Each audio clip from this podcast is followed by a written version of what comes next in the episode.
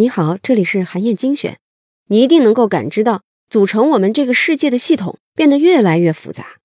有时候，你甚至会担心，这么复杂的系统当中，一旦出现了一些问题，很有可能就会产生意想不到的连锁反应，给我们带来巨大的麻烦，甚至是无法挽回的损失。比如，在英国的北海发生过一起钻井平台事故，就是因为一个维修工拆下了一个备用的压缩泵。竟然就引发了一连串的灾难，最终啊，甚至导致伦敦一家大型保险公司的破产。那么，我们到底要怎么做才能避免类似的灾难性的事故呢？《系统之美》这本书的作者，世界级的系统思考大师德内拉梅多斯，他就认为啊，我们应该求助于系统思维，它能够很好的帮助我们提高复杂系统的容错率。不仅能够帮助我们优化系统设计，同时也能帮助我们分析已经产生的重大事故的原因，避免再次发生。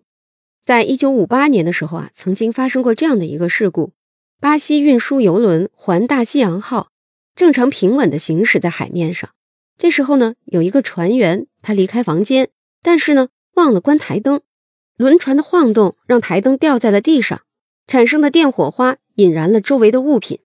当时啊，有些船员感觉到了空气不好，以为是厨房做饭的味道，就打开了通风阀，这就让通风管道里突然灌进了大量的空气，起火房间的火势就变得更猛了。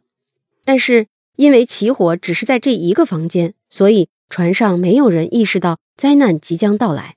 等到终于有船员发现了起火房间冒出的滚滚浓烟，想封锁着火区域的时候，已经太晚了。根本没有办法可以阻止大火蔓延了。这个时候，船长命令放下救生筏，大家弃船逃生。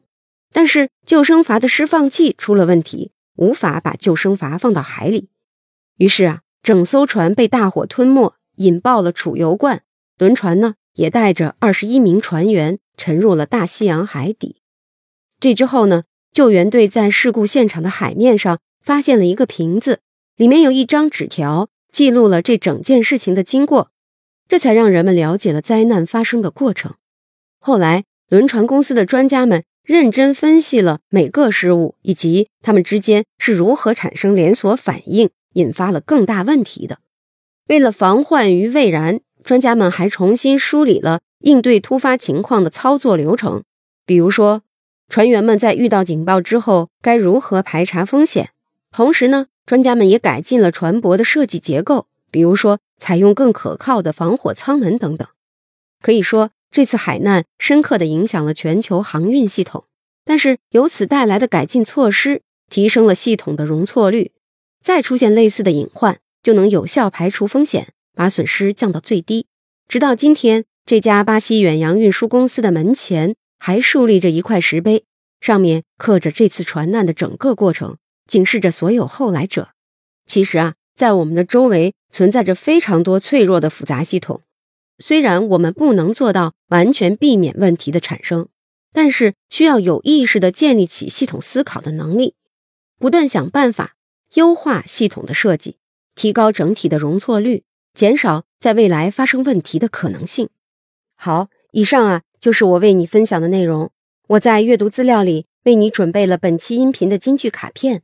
欢迎你保存和转发，更欢迎你在评论区留言分享你的精彩观点。韩燕精选，明天见。